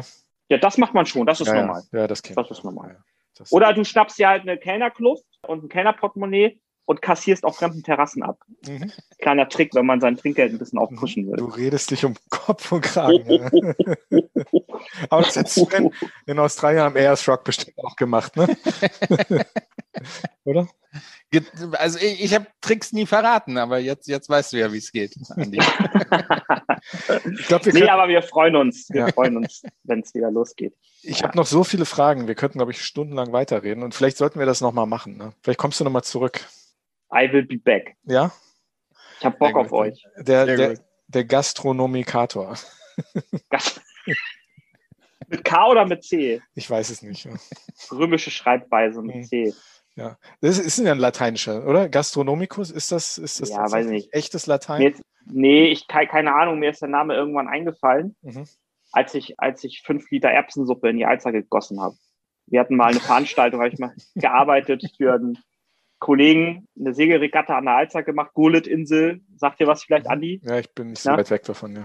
So, genau. Und äh, das war so auf so einem wackeligen Dreibein und da stand dieser Topf mit Erbsensuppe und ich bin mit der Schürze, bin ich unten hängen geblieben und dann haben sich halt die Fische gefreut und irgendwie an dem Tag ist mir dieser Name, also werde ich nie vergessen, ist mir dieser Name irgendwie eingefallen. Mhm. Also ich äh, fühle mit dir, ich bin praktizierender Tollpatsch. Oh ja. Aber du bist auch kein, du bist auch kein Gastronom, wenn dir nicht sowas irgendwie passiert oder wenn du irgendwie Bier auf Gäste verschüttest oder irgendwie sowas. Da, Tomatensuppe aufs Hochzeitskleid oder so, das muss schon sein, sonst bist du nicht wirklich in diesem Beruf angekommen. Darüber reden wir mal, wenn dass die Aufnahme nicht läuft und wir uns mal irgendwo zu einem Bierchen treffen. Ich glaube, das ja, Mann. ist besser. Das ist besser. Aber schön, dass du dabei warst. Ähm, bevor wir äh, uns verabschieden von dir, haben wir noch eine Schnellfragerunde. Sven, willst du beginnen? Sven hat sich das ausgedruckt. Sven ist oldschool. Er ist richtig professionell. Auf Papier richtig? Was ist denn das hier? Ich habe das hier. Boah. Oldschool. Ich, hab das hier ich, ich bin zu Hause, deswegen. Da habe ich mir einmal ausgedruckt im, im Büro. Ähm, ja, und bin dann für die, für die Aufnahme. Wir fangen an. Lapskaus oder Finkenwerder Scholle? Lapskaus. Richtig. Du bist aber Finkenwerder, ne? Du bist ich komme von Finkenwerder. Mhm, ja. ja. Aber ich esse auch beides gerne, aber äh, eher Tacken zu Lapskaus. Finkenwerder Scholle ist Scholle mit äh, Krabben drauf, oder? Nee, äh, das ist Büsum. Äh, Finkenwerder Scholle ist eigentlich gefüllt. Also klassisch wird die gefüllt mit, mit Speck und mit Zwiebeln und dann mhm. isst du das mit, also gibt es einen Gurkensalat, kannst du dazu machen okay, okay. und isst dann dazu Bratkartoffeln. Ja. Weißt du, wo ich meine erste. Oder Kartoffelsalat. Du wirst nicht glauben, wo ich meine erste Finkenwerder Scholle gegessen habe. In Bayern. Nein, in Peking. In, nein. In einem deutschen Restaurant in Peking. Kein Witz. Ja, bei Schindlers. Ich das ist aus. Eine, eine ganz eine ganz irre Geschichte. Geschichte äh, Kölner übrigens, ne? Wollte ich nur mal gesagt haben. Der, der Schindler, nein, der ist, äh, der ist ehemaliger Militärattaché der DDR. Der ist nach, als die Mauer fiel, ähm, gut, vielleicht kam seine Familie irgendwann mal aus Köln, aber als die Mauer fiel, hat er sich gesagt, ich könnte jetzt irgendwie, ne, ne, der war Militärattaché in der DDR-Botschaft, hat sich gesagt, ich könnte jetzt nach Berlin zurückgehen und Taxi fahren, wie alle anderen, mein, alle anderen Kollegen, die jetzt irgendwie keine Arbeit mehr haben, hat sich aber gesagt, ich nutze jetzt hier meine Kontakte und äh, mache das, was ich gelernt habe, hat eine Fleischerei aufgemacht, dann ein Restaurant und äh, die Läden laufen seit mittlerweile 35 Jahren in Peking. Ja, ja. irre, irre ja, Geschichte. Cool. Ich meine aber, wir hätten Köln schon einen Background. Aber gut, kann mich wir können ihn ja. mal fragen. Ja, wir können ihn fragen, wenn wir da sind. Wieder in Peking. Ganz genau. Zweite Frage. Ich, ich weiß nicht, warum Sven die aufgeschrieben hat. Hamburg oder Halle? oh, so, so, ein, so ein Lügner, so ein Lügner. Nachher zwingst du mich noch Frage Nummer 14 vorzulesen, ne? Wie schön, dass wir die vergessen haben. Hamburg oder Haiti? Hamburg. Mhm. Echt was ja. Irre Frage, die er stellte. Ja, ja. Äh, als Gast Feddeler Fischstuben oder The Table? Feddeler Fischstuben. Mhm. Ja. Ja, es ist äh, ein, ein absolut kultiger Laden. Ne? Da gibt es Labskaus und Finkenwerder Scholle. Tatsächlich gibt es da weder noch. äh, Da gibt es eigentlich nur Backfisch in zwei verschiedenen Variationen. Ne? Ah, okay. Okay. Ist aber ein genialer Laden. Ne? Ich muss noch viel lernen über Hamburg. Ja, du, wenn du das nächste Mal da bist, dann gehen wir da mal hin. Ne? Können wir machen. Ja, dann nehmen Ja. wir den Olli mit. Ne? Cool. Ja. Kieztour, Ja, absolut. Hört sich gut absolut. an. Spaziergang in Elbe oder Alster? Elbe. Ja, ein bisschen Elbe. Ja, gut. Finkenwerder, ne? Ja. Sehr gut. Mir sind auch die Leute an der Alster, die sind mir immer zu, zu Schickimicki. Das ist mir immer zu. Dieser Handtaschenschaulauf mit ihren, mit ihren äh, Ray-Ban Oldschool-Fliegerbrillen, die gehen mir immer auf den Sack. Und dann haben sie immer diese kleinen Trethupen dabei, weißt du, wo du Angst haben musst. Ja, genau. Macht er hier auf. Andis, Andis Hobby in der Pandemie, dreimal am Tag um die Alster. Ich wohne hier Aber, aber nur, nur wenn du hier dein Handy so auf dem Arm hast. Nee, so. das mache ich nicht. Das mache ich nicht. Ich wohne tatsächlich nicht, nicht, nicht weit von der Alster und ich habe tatsächlich Ray-Ban-Brille. Aber ich. Oh, er wohnt nicht weit von der Alster. Ja. Mm. Oh, jetzt Dann ich, treffen wir uns halt zum Bier, Olli. Kein Problem. Ja, genau. Wir, wir lassen Ich ihn um kein- die Alster laufen und wir gehen auf den Kiez trinken. Ich habe keinen Bock auf so Schnöseldorfer. okay. uh. Wird mir immer sympathischer hier. Die nächste Frage, ganz schnell, die passt zum, zur derzeitigen Befindlichkeit. ja. Ja, Andi, will in deine Seele schauen. Impuls nachgeben oder Impulskontrolle? Es, es geht mir vor allem, du, ich lese ja ganz viel von dem, was du schreibst. Und ich denke mir immer, wie, wie, wie beherrscht sich dieser Mann? Ne? Also wenn ihm diese Sachen im Berufsalltag, ne, das ist sowieso eine Sache. Ich bin ein impulsiver Typ. Äh, wenn mir solche Sachen, ich, wie gesagt, ich habe Freunde in der Gastro. Ich habe einen Heidenrespekt vor der Impulskontrolle von gastronomischen Menschen. Ne? Es geht teilweise aber nur bis zu einem gewissen Grad. Und ich habe halt einfach die Erfahrung gemacht, dass wenn du dich solch mal mit einem Gast fetzt ne, oder so oder irgendwelche Sprüche reißt, die anderen Gäste finden das total lustig. Und dann solidarisieren sie sich mit dir auch. Mhm. Ne? Mhm. So, also, weil du musst gar keine Angst haben. Gäste sind ja keine, Gäste sind Umsatz, Mhm. keine Freunde. Mhm. Ne? Also du, du, du, du musst nicht, also du musst keine Angst vor denen. Das sind normale Menschen wie du und ich. Und wenn da einer blöd kommt, dann begegne dir noch auf Augenhöhe. Damit mache ich mir auch immer keine Freunde. Leute sagen immer, na ja, also ich, ich, wenn jemand unfreundlich ist, bin ich noch netter. Mhm. Aber das ist gar nicht mein Weg. Wenn einer unfreundlich zu mir ist, dann bin ich unfreundlich zu dem. Also Augenhöhe. Mhm. Begegne dem auf Augenhöhe. Warum soll ich denn, ich bin doch nicht nett zu, zu, Sven- äh, zu Sven, wenn Sven mir blöd kommt. Also warum soll ich denn da Das noch nett schaff sein? ja? Ziemlich sicher, ja, ja. Du gibst ihm noch 150 Euro Trinkgeld hinterher. Ja. Und Merlot aus dem Tetrapack. Ganz, ja, auch das. Der Gute.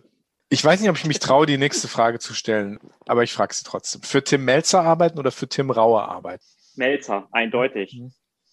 Hamburger. Nee, das hat auch andere Gründe, aber das ist eindeutig. Hm, Ja. Okay. Für die Weiterbildung, USA oder Vietnam? USA. Mhm. Warum? Vietnam wäre mir zu heiß.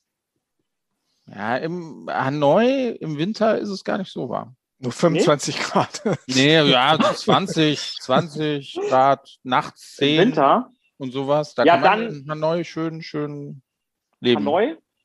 Hm? Hanoi ist super. Ja, dann Südkorea. Sven möchte da ein Restaurant aufmachen. Ich glaube, der will was sagen damit. Ich stelle dich ein für. Aber nur wenn Okay. 20 Überstunden inklusive sind, ne? Im Vertrag. Ja, okay. Und dann gibt's Merlot und Düsseldorfer Altbier. Genau. Oh Das ist nämlich eine Marktlücke noch in, in, äh, in Vietnam. Äh, oh ja, deutsche Restaurants sind international die totale Marktlücke. Genau. Großartig. Ja, Ja. ja. Kennt man ja gar nicht, ne? Im Urlaub, Buch am Strand oder so viele Restaurants wie möglich besuchen. Ne? Buch am Strand. Finde ich auch gut. Ja. Irgendwann muss man mal abschalten. Hm, das stimmt. Okay. Das stimmt. Aber du hast gesagt, es fällt dir schwer. Deine Frau hasst es. Ja, aber du kannst halt, ich kann halt diesen, du hast halt immer diesen Blick. Du achtest Ja, ja. halt auf alles. Das kannst du halt nicht Ja, ja. abstellen. So. Deswegen lieber. Meine letzte Frage, und eigentlich haben wir die schon beantwortet, und mir fällt aber jetzt spontan keine andere, andere Frage ein. Äh, Pauli oder Fortuna Düsseldorf?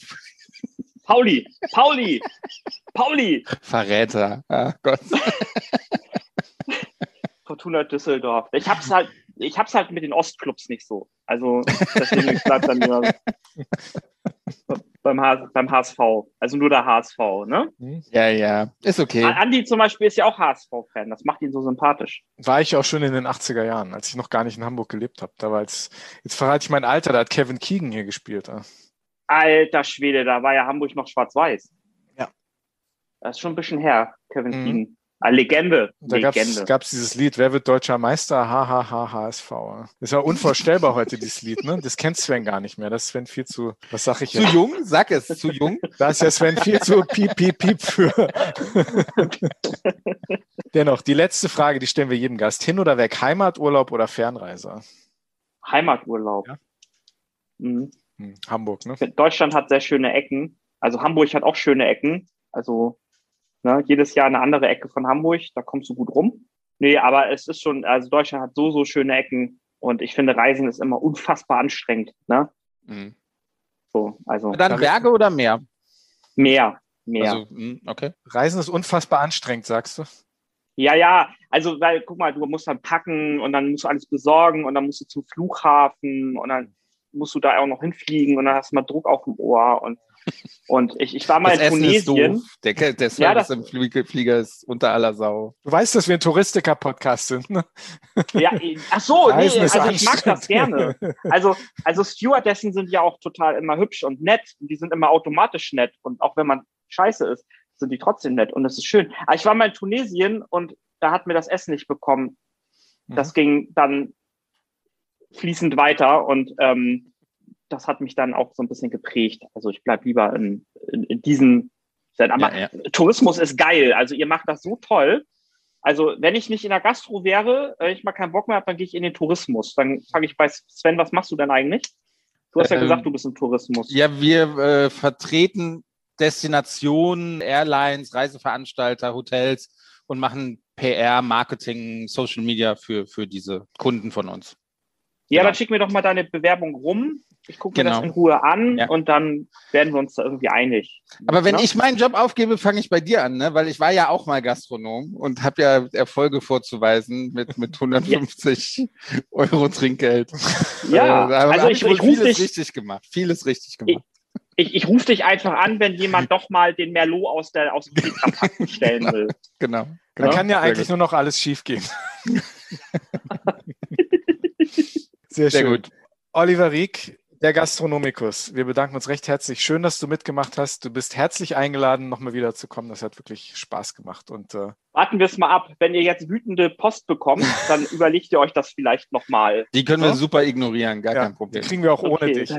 Die kriegen wir auch ohne dich, auf jeden Fall.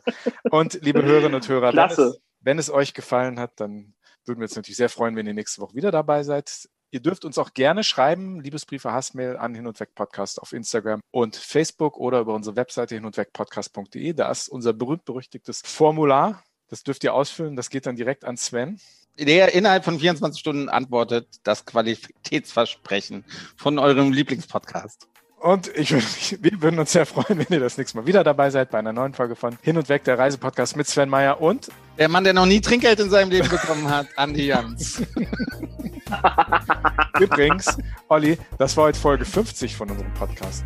Oh, Ja. geil. Ja. Geil. Gibt's jetzt was umsonst? äh, Eine Flasche wir, Merlot. wir, wir rufen dich an. Merlot, Tetrapack. Wir sehen uns. Danke fürs Mitmachen. Vielen lieben Dank, Danke dir. Der Gast. Ich danke euch. Bis dann. Ciao, ciao. Tschüss.